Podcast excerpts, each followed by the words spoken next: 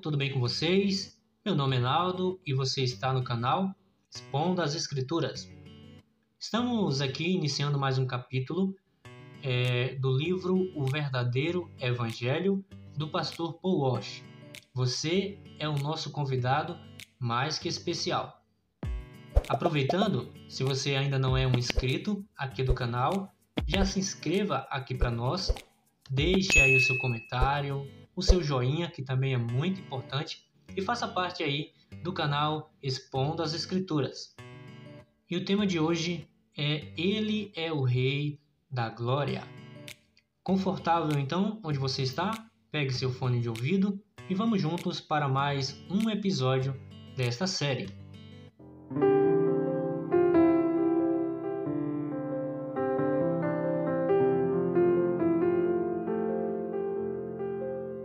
Verdade que Cristo morreu por nós, mas as Escrituras nos diz que ele não permaneceu morto.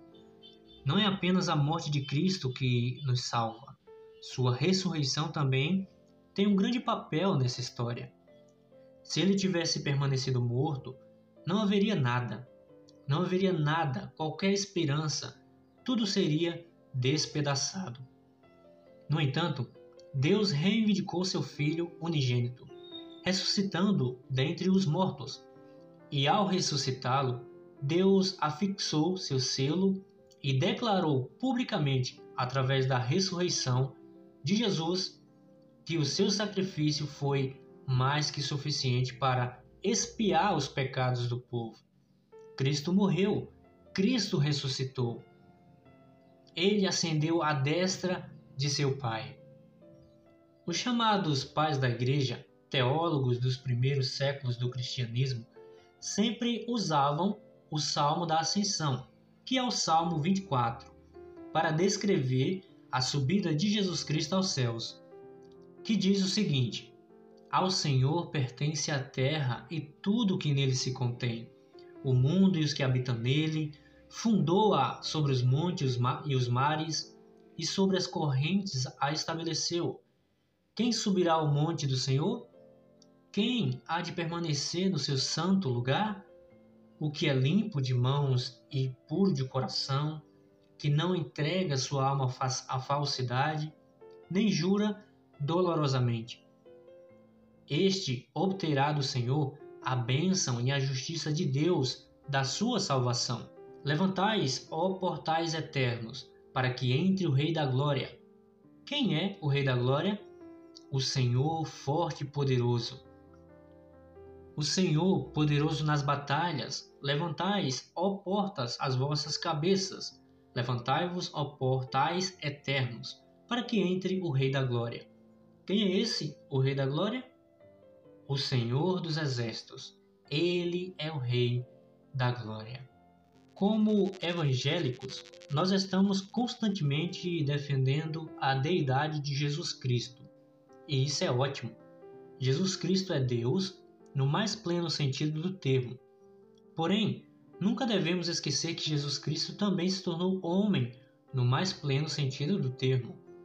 Porquanto há um só Deus e um só mediador entre Deus e os homens, Cristo Jesus, homem. 1 Timóteo, capítulo 2, verso 5. Um homem pecou, uma raça de homens caiu. Um homem deve morrer e um homem deve ressurgir dos mortos. Charles Spurgeon nos diz que uma escada que apenas sobe não é boa, e uma escada que apenas desce não será de nenhuma ajuda.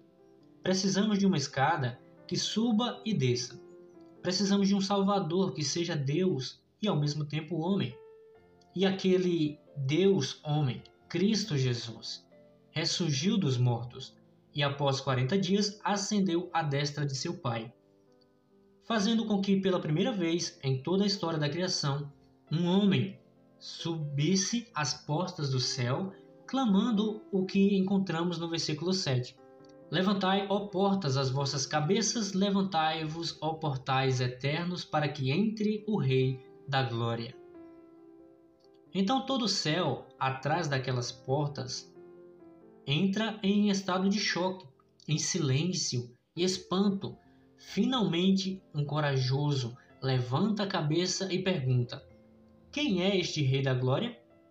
Quem se atreve a falar com estes portais? Nenhum homem jamais chegou até aqui ou pôs a mão no trinco deste, deste portão.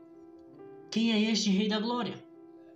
De repente, o Senhor, o Messias, o Cristo, o Filho de Deus, o homem clama: O Senhor, forte e poderoso, o Senhor poderoso nas batalhas, levantai, ó portais, as vossas cabeças, levantai-vos, ó portais eternos, para que entre o Rei da Glória. E pela primeira vez em todos os tempos, aqueles portais se abriram para um homem. Ele atravessa aqueles portais e tudo que já foi criado cai de rosto no chão. Todos aclamem o poder do nome de Jesus, que os querubins se curvem e coroem com muitas coroas esse homem. Pelo poder que há no nome divinal, que os anjos se prostrem num segundo, ergam diante dele o diadema real e coroem o rei de toda a glória.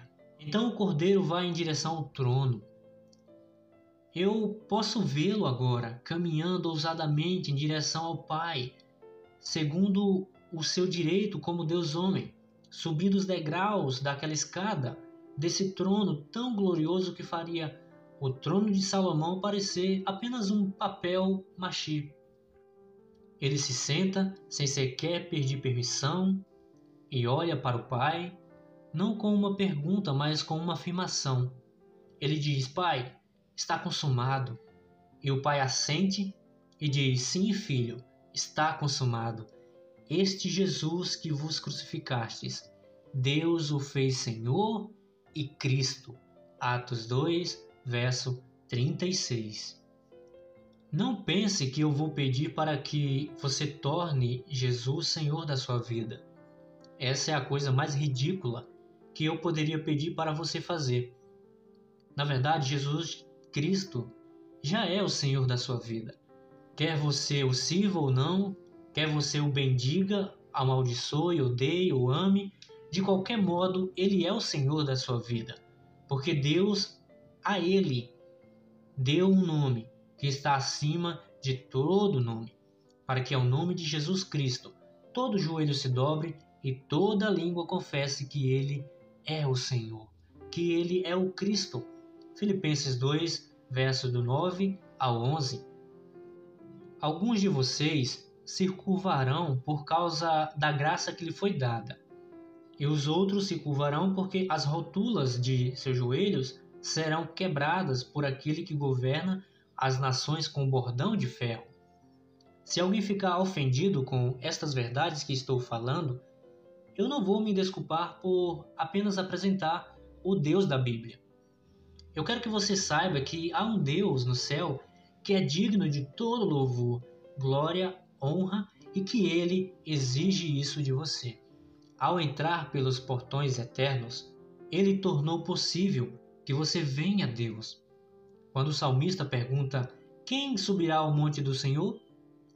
Quem há de permanecer no seu santo lugar? A resposta correta seria: nenhum de nós.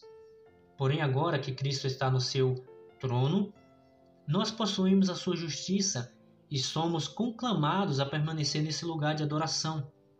Ele chama a todos vós, os que têm de sede, vinde as águas. E vós, os que têm de dinheiro, vinde, comprai, comei. Sim, vinde, comprai sem dinheiro e sem preço, vinho e leite. Por que gastais o vosso dinheiro naquilo que não é pão, e o vosso suor naquilo que não satisfaz? Isaías 55, verso do 1 ao 2. Vinde e bebei de mim. Ele diz vinho e leite. Baseado na, nas bênçãos de Davi, ele promete nos tratar, nos tratar bem, porque os meus pensamentos não são os vossos pensamentos, nem os vossos caminhos, os meus caminhos tão alto quanto a semente cresce por causa da água que lhe é jogada. A minha palavra não falhará, diz o Senhor. Ele ordena que todos, em todo lugar, se arrependam de seus pecados e creiam no Evangelho. Procurem-no enquanto ele ainda pode ser achado. Essa é a mensagem do Evangelho. Se ao ler tudo o que foi dito até aqui, você perguntar, irmão Paulo, eu posso ser salvo? Minha sincera resposta será: eu não sei. Contudo, deixe-me dizer algo. Talvez você tenha aberto esse livro porque ele foi o presente de algum amigo e você leu com dificuldade, esperando que isto acabasse logo. Você leu com a mente vagando, sem muita atenção, de modo que Cristo não significa muita coisa para você. Nada mais do que quando você começou a lê-lo. Então, minha resposta é não. Você não pode ser salvo. Pelo menos não agora porque você não tem arrependimento em seu coração, nenhum quebrantamento quanto ao pecado ou quanto ao preço que foi pago por você para que você pudesse viver. Porém, se você dissesse, irmão Paulo, eu comecei a ler sem nenhuma intenção de aprender algo, mas durante a leitura Deus tomou meu coração e eu comecei a pensar sobre as coisas eternas. E enquanto eu lia, o Evangelho era sendo exposto eu fiquei ali ciente do meu pecado e da minha perversidade diante de Deus, que é todo santo. Então, ao ler sobre Cristo, o meu coração saltou de alegria, de modo que pude dizer a mim mesmo: Eu sou a mais perversa das criaturas. Será que existe alguma esperança para mim? Sim, há esperança para você. Essa é a boa notícia do Evangelho. Você tem as sementes do arrependimento em seu coração quando você começa a perceber que é um pecador. Agora, falta-lhe uma coisa: creia no Senhor Jesus Cristo e você será salvo, pois todos aqueles que invocam o nome do Senhor serão salvos, de acordo com Romanos 10, verso 13. No entanto, meu querido amigo, saiba disto: o relógio está andando o tempo está voando e a morte e o inferno estão se movendo. Cristo irá retornar e então será tarde demais.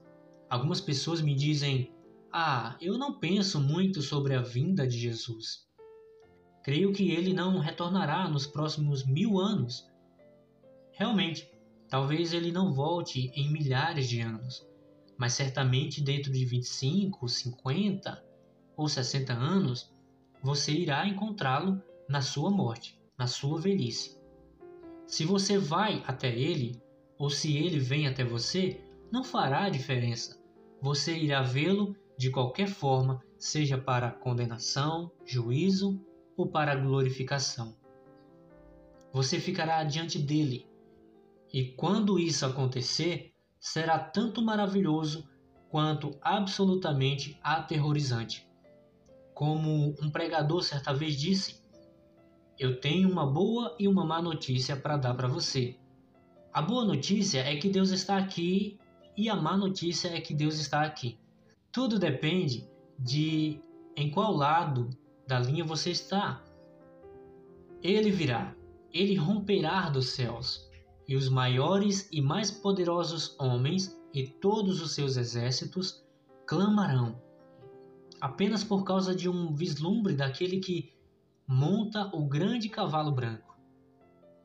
Você precisa entender que o poder de Deus é tal que ele está assentado sobre todas as coisas com absoluta soberania, de modo que se todo o universo criado, com os anjos e os homens, os demônios e o próprio diabo, principados e potestades, se voltassem contra ele para lutar, eles não teriam mais forças do que se os mais fracos deles se levantassem sozinhos contra o Senhor. Se após ler tudo isso, você diz: Eu nunca ouvi tal coisa, esse é um grande problema que precisa ser solucionado. Arrependa-se e creia no Evangelho.